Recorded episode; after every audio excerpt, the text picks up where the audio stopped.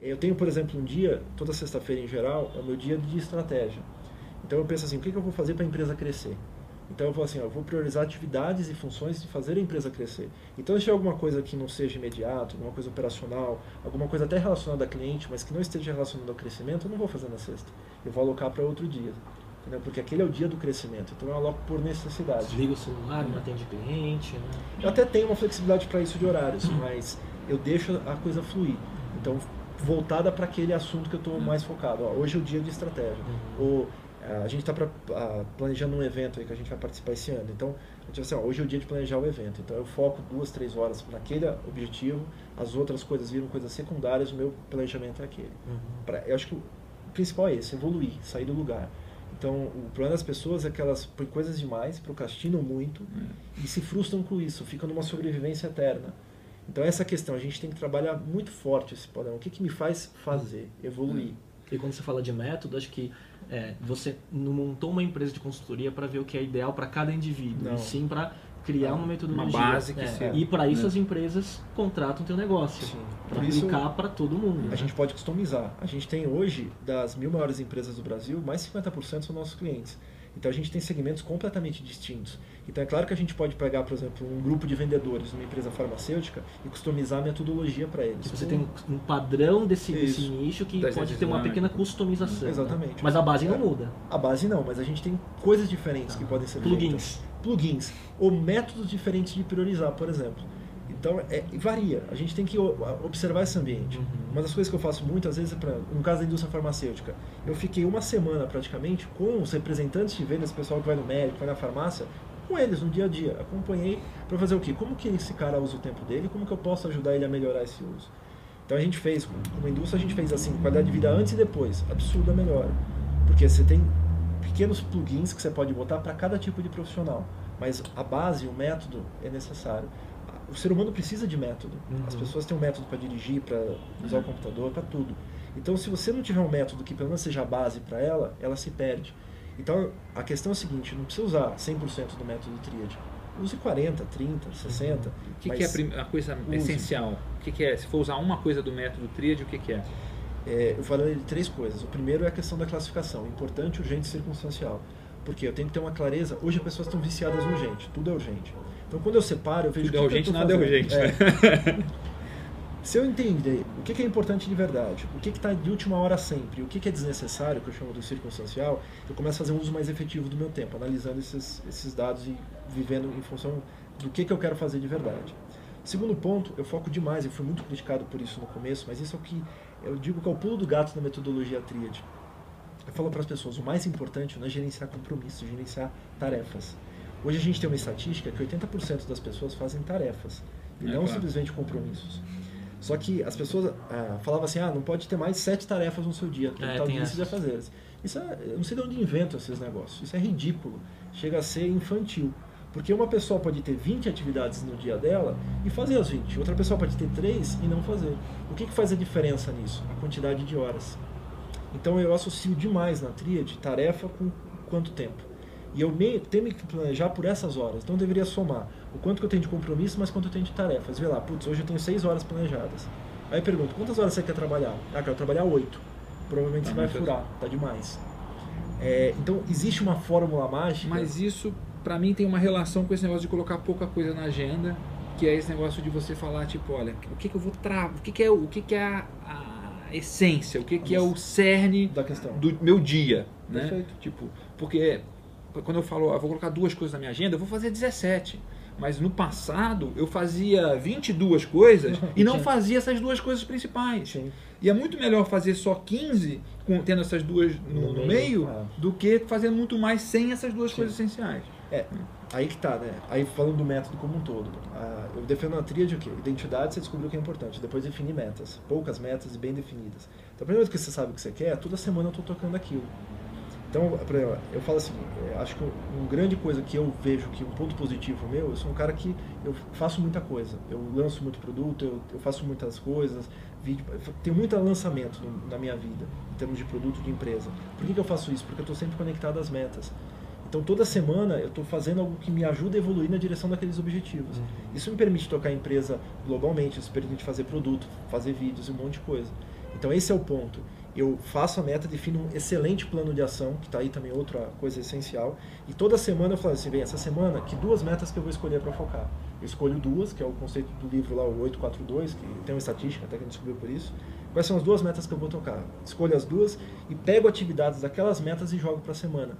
Então eu tenho certeza que quando eu completar a semana, eu dei um passo a mais na direção daqueles objetivos. E quando a gente vê a coisa flui.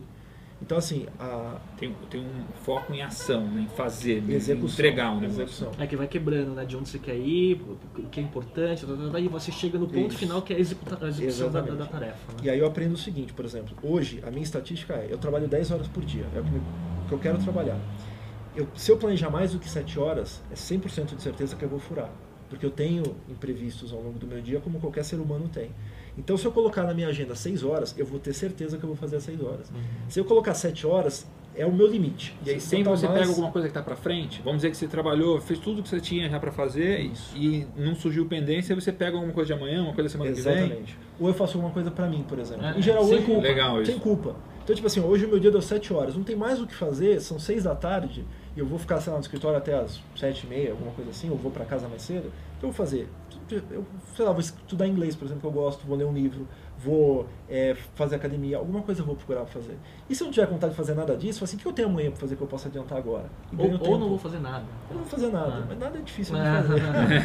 agora, Cristian, assim, uma pergunta que eu queria, que acho que você vive esses dois lados, que eu queria ver qual que é a tua visão da diferença entre gestão do tempo e produtividade do executivo, por exemplo, a tua empresa está como você disse, das 100 maiores empresas, pelo menos metade são clientes da Triad, né? Então você lida muito com executivos. Uh, e qual a diferença disso para gestão de tempo do empreendedor, Legal. que tem que é muito mais solto e é muito mais difícil de, de, ver prioridade, né? Sim.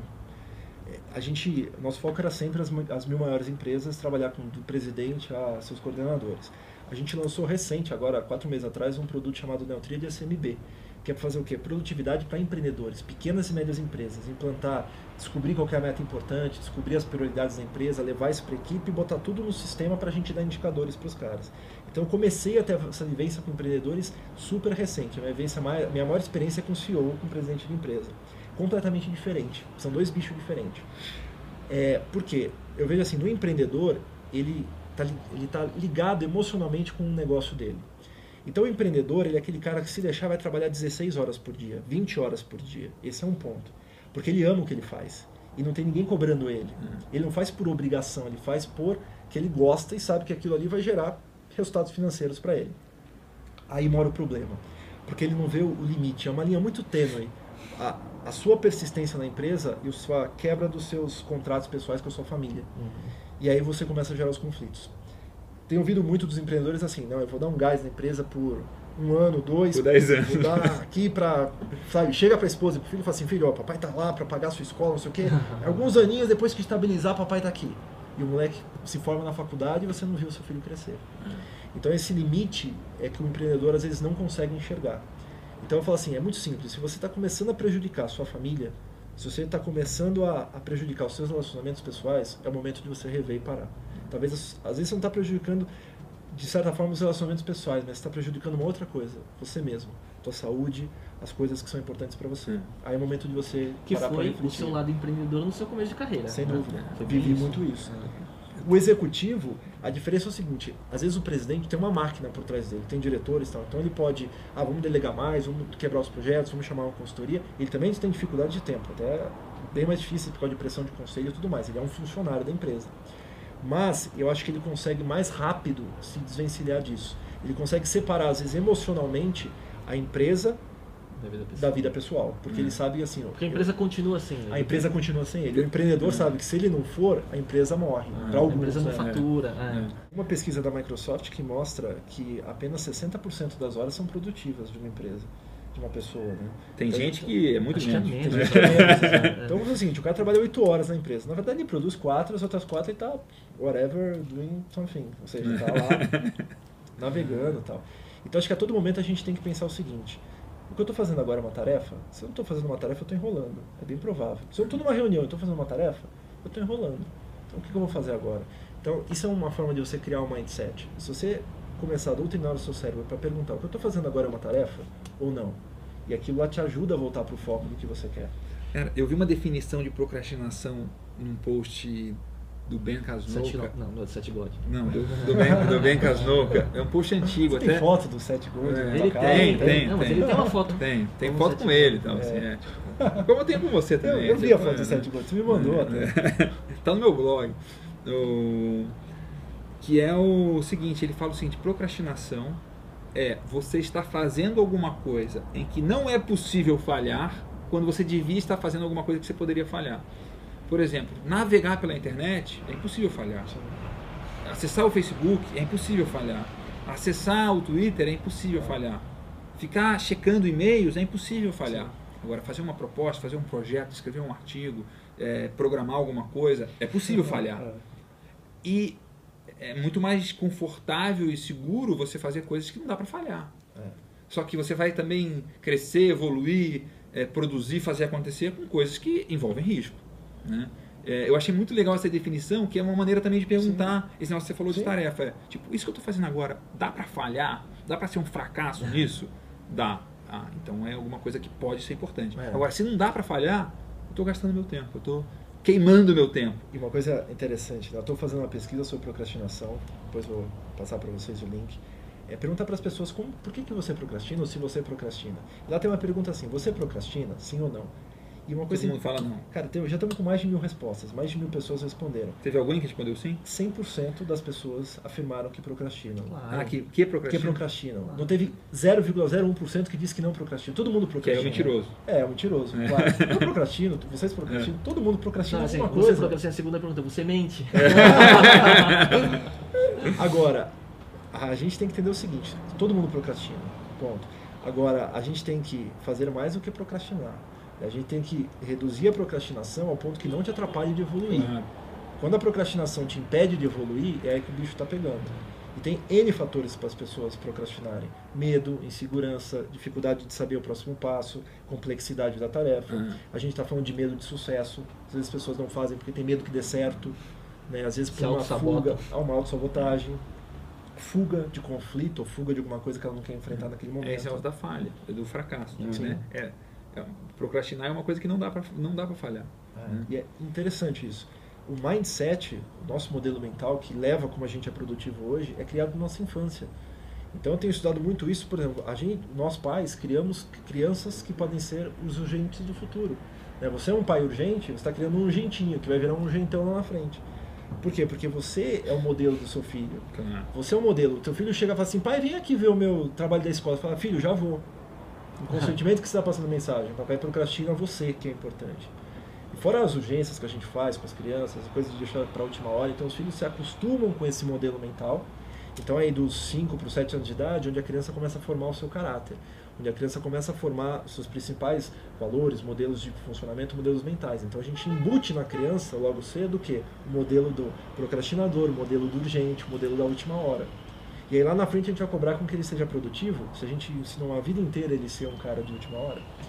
Então o mindset, ele é criado quando a gente nasce, Isso é um produto também, né? sem dúvida. Essa questão de educação. Sim, É. sem dúvida, sem dúvida. Tem tudo a ver. Ah, E a- o legal é o seguinte, a gente pode mudar. Qualquer pessoa é capaz de se transformar se ela mudar o seu mindset. Por isso eu vou fazer as quatro para cinco semanas. O ser humano é muito imediatista, então ele quer ter, ah, eu li o livro hoje, amanhã eu vou ter mais tempo. Não é assim. Infelizmente, a gente está com um cérebro que foi criado esse modelo mental durante 30, 40, 50 anos. Então não adianta num livro que você leu, que acho que em algumas horas você vai mudar uma década, duas, três, cinco décadas. Então você precisa persistir. O que a gente sabe hoje é quinta para sexta semana começa a dar resultados. E a gente sabe também que as pessoas desistem da segunda para terceira semana. Porque elas não estão vendo resultados. E não dá. Então demora porque- mais quatro semanas depois que o cara desistiu, ele tem que Aí ele vai pra persistir por outra, mais né? quatro semanas. É. Então, vai assim, tentar outra, vai tentar outra. Eu falo para as pessoas, vamos experimentar pelo menos um mês e meio. Um mês e meio, depois você vai ver o benefício. Então, se a pessoa conseguir seguir o modelo direitinho durante um mês e meio, depois a coisa fica natural para ela. Porque o cérebro dela pensa diferente. E o cérebro dela pensando diferente muda os seus hábitos, muda a sua com, tem a atitude. ver com sinapse, né? Das Sim, conexões total. e tudo que se. Total.